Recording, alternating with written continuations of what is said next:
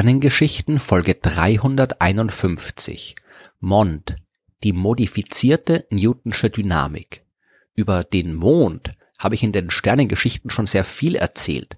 Heute aber geht's nicht um den Mond, sondern um Mond, eine Abkürzung, die für modifizierte Newtonsche Dynamik steht. Aber warum soll man den guten alten Newton modifizieren, beziehungsweise warum soll man das schon wieder tun?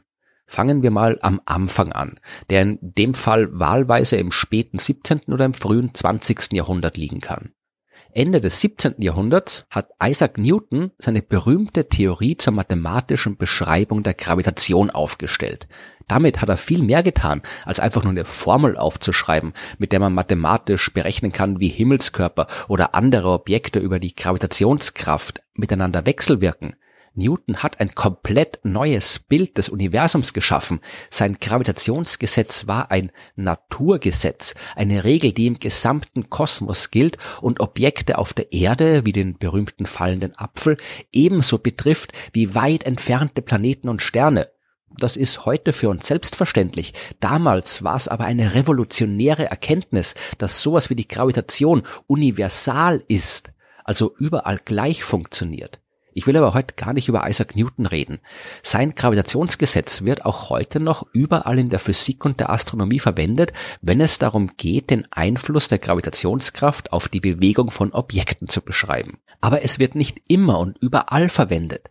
Wenn Objekte sich zum Beispiel sehr schnell bewegen oder sehr starken Gravitationskräften ausgesetzt sind, dann funktioniert Newtons Formel nicht mehr. Dann muss man auf die verbesserte Beschreibung der Gravitation zurückgreifen, die Albert Einstein Anfang des 20. Jahrhunderts entwickelt hat. Seine Relativitätstheorie ist die derzeit gültige Beschreibung der Gravitation. Newtons Theorie ist deswegen aber nicht zwingend falsch. Sie ist nur nicht in allen Fällen genau genug. Wenn es einfach nur darum geht zu beschreiben, wie eben ein Apfel auf der Erde zu Boden fällt oder auch eine Raumsonde zu einem anderen Planeten fliegt, dann sind die Unterschiede zwischen Newtons und Einsteins Theorie normalerweise so gering, dass man sie getrost vernachlässigen kann. Man kann Newtons Beschreibung der Gravitation als Spezialfall der allgemeineren Theorie von Einstein betrachten, unter normalen Umständen, also im Alltag auf der Erde oder auch im All, wenn man sich ausreichend weit genug von großen Massen wie Sternen oder schwarzen Löchern entfernt befindet, unter solchen normalen Umständen vereinfacht sich die komplizierte Theorie von Einstein zu der simplen Beschreibung von Newton. Wenn ich heute von einer modifizierten Newtonschen Dynamik spreche, meine ich aber nicht das, was Einstein getan hat. Es geht um ein Problem, das ich schon in Folge 25 der Sternengeschichten ausführlich vorgestellt habe, um die dunkle Materie. Die sollte man aber eigentlich besser überschüssige Gravitation oder komische Bewegung von Zeugs im Universum nennen. Denn es geht genau um die Frage, ob da jetzt wirklich Materie ist oder nicht. Kurz zusammengefasst haben zuerst der Astronom Fritz Zwicky im Jahr 1933 und dann die Astronomin Vera Rubin 1960 festgestellt, dass sich Galaxien und Sterne im Universum nicht so bewegen, wie sie es eigentlich tun sollten. Die Bewegung von Sternen in einer Galaxie wird ja durch die Gravitationskraft bestimmt, die sie spüren. Man kann jetzt also eine Galaxie beobachten, aus der Helligkeit der Sterne berechnen, welche Masse die Galaxie haben muss und daraus die Stärke der Gravitationskraft, die ein Stern an einem bestimmten Ort der Galaxie spüren muss. Und daraus wieder folgt, mit welcher Geschwindigkeit er sich bewegt. Nur haben diese Rechnungen eben nicht gestimmt. Die Sterne haben sich so bewegt, als ob da mehr Masse wäre, als man sehen kann. Und dieser Befund hat sich seitdem immer und immer wieder bestätigt bei der Bewegung von Sternen, bei der Bewegung von Galaxien, der Bewegung von ganzen Galaxienhaufen. Das Universum verhält sich genau so, als wäre da mehr Masse, als wir sehen könnten. Diese fehlende Masse, die wurde dunkle Materie genannt. Und die allermeisten Wissenschaftlerinnen und Wissenschaftler gehen davon aus, dass es sich eben auch tatsächlich um fehlende Masse handelt also nicht fehlende Masse, aber dass es neben der normalen Materie eben auch noch eine weitere, bis jetzt unentdeckte Art von Materie gibt, die zwar nicht im normalen oder durch normales Licht sichtbar ist, aber trotzdem eine Gravitationskraft ausübt. Diese Hypothese, die wird auch von anderen Überlegungen gestützt, zum Beispiel durch Beobachtungen des jungen Universums kurz nach seiner Entstehung. Auch da deutet viel auf die Existenz dieser fehlenden Materie hin, ebenso wie es viele Hypothesen aus der Teilchenphysik tun. Konkret nachgewiesen hat man diese seltsame Art der Materie aber noch nicht. Man hat nur überall im Universum die Gravitationskraft beobachtet, die von ihr ausgeht beziehungsweise auszugehen scheint, denn vielleicht gibt's gar keine fehlende Materie. Vielleicht müssen wir einfach nur die Gesetze der Gravitation modifizieren. Denn wenn die Dinge sich nicht so bewegen, wie sie es eigentlich tun sollten, dann muss das ja nicht am Einfluss einer unsichtbaren Art von Materie liegen. Es kann auch daran liegen, dass wir das falsche mathematische Gesetz zur Beschreibung der Gravitation verwenden. Das jedenfalls war die Idee des israelischen Physikers Mordechai Milgrom, der 1981 die modifizierte Newtonsche Dynamik oder kurz MOND entwickelt hat. Aus mathematischer Sicht ist die eigentlich recht simpel. Das zweite Newtonsche Axiom, das besagt ja bekanntlich, dass Kraft gleich Masse mal Beschleunigung ist. Und daraus kann man recht leicht das ebenso bekannte Gravitationsgesetz von Newton ableiten, nachdem die Gravitationskraft proportional zu den beteiligten Massen der Objekte ist und indirekt proportional zum Quadrat des Abstands zwischen ihnen. Milgrom hat dieses zweite Newtonsche Axiom nun verändert, aber nur minimal. Bei normalen Beschleunigungen, da bleibt alles so, wie es ist. Das muss es ja auch, denn das zweite Newtonsche Axiom ist durch unzählige Beobachtungen und Experimente extrem gut bestätigt. Das kann man nicht einfach wahllos verändern. Nur wenn die auf die Himmelskörper wirkende Beschleunigung extrem klein ist, dann weicht Milgrams Formel von Newtons Formeln ab. Und extrem klein heißt hier auch wirklich sehr, sehr klein. Die Grenze, bei der die Modifikation von Milgram wirksam wird, die liegt bei Beschleunigungen von 0,000000001 Metern pro Sekunde zum Quadrat. Sowas können wir in keinem Labor auf der Erde messen. Sowas kann man nur auf den sehr, sehr großen kosmischen Skalen beobachten, wenn sich Sterne und Galaxien bewegen. Aber genau darum geht's ja.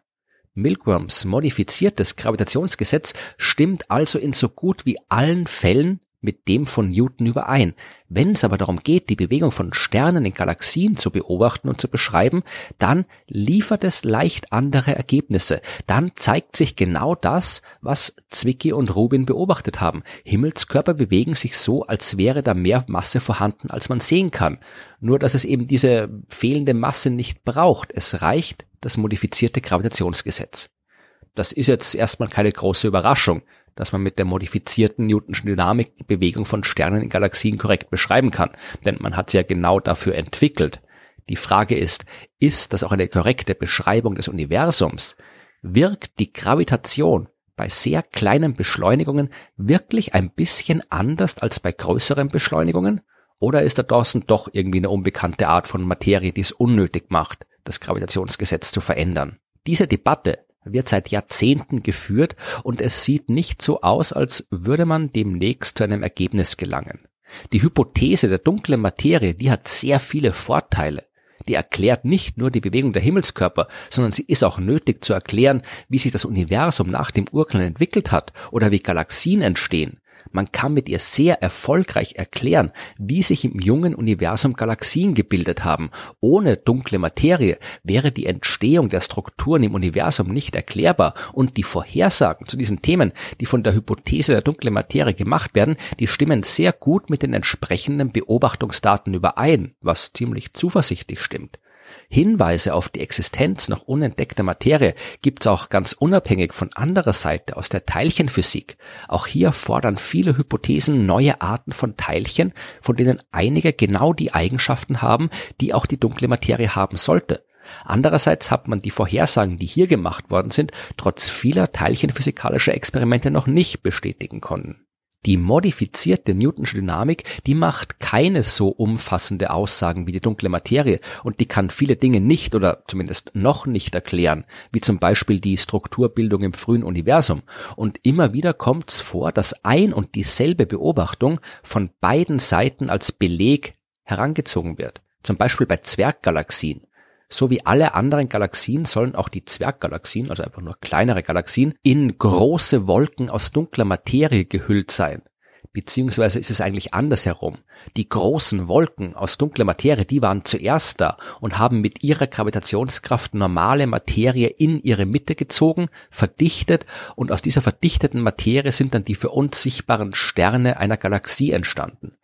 Es müsste aber auch Zwerggalaxien geben, die keine dunkle Materie enthalten, nämlich die Zwerggalaxien, die aus der Wechselwirkung zweier großer Galaxien entstanden sind. Wenn zwei große Galaxien einander nahe kommen, dann können große Massen an Gas aus ihnen herausgerissen werden, die sich dann später zu kleinen Zwerggalaxien formen, die aber dann eben keine dunkle Materie enthalten und die auch zu wenig Masse haben, um relevante Mengen an neuer dunkler Materie aus der Umgebung anzuziehen. Genau so eine Zwerggalaxie, in der man keine Spuren der Gravitationskraft dunkler Materie finden konnte, die wurde 2018 entdeckt und dann als Beleg dafür präsentiert, dass die modifizierte Newtonsche Dynamik falsch ist. Denn die müsste ja überall gelten. In jeder Galaxie müsste man die Abweichungen von der klassischen Gravitation zeigen. Wäre die Hypothese der dunklen Materie dagegen richtig, dann sollte man die Abweichungen nur dort sehen, wo viel dunkle Materie ist und ansonsten nicht. Und in dieser besagten Zwerggalaxie konnte man eben keine Abweichungen vom Gravitationsgesetz beobachten und deswegen, so die Schlussfolgerung, kann die modifizierte Newtonsche Dynamik nicht stimmen. Das ist nicht ganz richtig, äh, war die Antwort darauf äh, von den Vertretern der Mond-Hypothese. Denn die modifizierte Gravitation, die funktioniert ja gerade eben nicht so wie die normale. Bei der normalen Beschreibung der Gravitation kann man, sehr vereinfacht gesagt, die Hintergrundbeschleunigung ignorieren. Wenn ich jetzt zum Beispiel in einem Zug von meinem Sitzplatz zum Speisewagen gehe, dann brauche ich mich bei der Beschreibung meiner Bewegung nicht um die gleichmäßige Bewegung des Zuges kümmern. Genauso muss man sich bei der Beschreibung der Bewegung der Erde um die Sonne nicht um die gleichzeitig stattfindende Bewegung der Sonne selbst kümmern. Bei der modifizierten Newtonschen Dynamik geht das aber nicht. Hier muss man immer alle wirkenden Kräfte, egal ob gleichmäßig oder nicht, berücksichtigen, wenn man feststellen will, ob die totale Beschleunigung, die auf ein Objekt wirkt, über oder unter der Grenze liegt, ab der die Modifikation wirksam wird. Das nennt sich der externe Feldeffekt und im Fall der fraglichen Galaxie aus dem Jahr 2018 hat die Gravitationskraft einer größeren Galaxie in der Nachbarschaft diese Zwerggalaxie gerade noch so stark beeinflusst und beschleunigt, dass die Modifikation der Newtonschen Dynamik nicht angewendet werden musste. Das ganze Problem, die ganze Ungewissheit wird noch verstärkt, dass wir eigentlich auch noch extrem genau wissen müssten, wie weit diese Galaxien entfernt sind, wie viele Sterne dort sind und so weiter. All diese Daten, die kennen wir aber immer nur innerhalb gewisser Fehlergrenzen. Und das gilt auch für die vielen anderen Fälle, bei denen die Vertreter von Mond und dunkler Materie über die korrekte Interpretation streiten. Wenn wir die Bewegung von Himmelskörpern irgendwann mal viel genauer messen können als heute, dann können wir vermutlich auch sehr viel besser und vielleicht auch mal endgültig entscheiden, ob wir wirklich ein neues Gravitationsgesetz brauchen oder doch irgendwo nach dieser fehlenden Materie suchen müssen. Mich persönlich würde es ja absolut nicht überraschen, wenn die Realität noch einmal viel komplizierter ist, als wir uns das jetzt vorstellen dass Albert Einsteins Beschreibung der Gravitation und damit auch Newtons Gravitation nicht das Ende aller Dinge ist, das wissen wir ja. Das wissen wir seit langer Zeit. Wir brauchen so oder so eine neue Theorie zur Gravitation, die dann auch die Phänomene der Quantenwelt mit einschließt. Eine Theorie der Quantengravitation, also diese ominöse Theorie von allem. Und warum soll es nicht auch noch unentdeckte Materie geben? Warum soll es nicht noch sehr viele sehr viele verschiedene Arten von unentdeckter Materie geben, die vielleicht auch noch auf unentdeckte Art auf sehr komplexe Weise miteinander wechselwirken. Es wird mich nicht überraschen, wenn wir tatsächlich in einem Universum leben, in dem die Bewegung der für uns sichtbaren Sterne von noch unbekannter Materie beeinflusst wird, deren Verhalten von noch unbekannten Kräften bestimmt wird. Ich wäre allerdings sehr überrascht, wenn auch sehr erfreut, sollten wir das in naher Zukunft irgendwann mal zweifelsfrei feststellen können. Vermutlich müssen wir darauf aber noch sehr, sehr lange warten.